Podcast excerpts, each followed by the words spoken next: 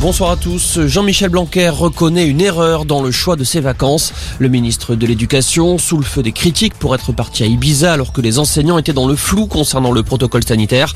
Jean-Michel Blanquer regrette la symbolique de son lieu de vacances, mais il assure qu'il a continué à travailler et que les décisions n'auraient pas été différentes s'il était parti ailleurs. C'est vendredi que le Conseil constitutionnel rendra sa décision sur le passe vaccinal après avoir été saisi par des parlementaires de l'opposition.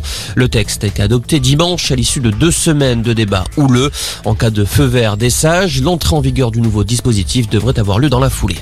L'IHU de Marseille recherche un successeur à Didier Raoult, un candidat à la réputation sans faille selon la description du poste faite par l'Institut.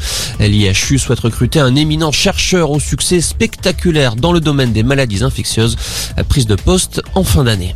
Jean-Jacques Bourdin, visé par une enquête du parquet de Paris pour des soupçons d'agression sexuelle. C'est une ancienne collègue de travail qui a déposé plainte. Elle accuse le journaliste d'avoir essayé de l'embrasser de force en 2013.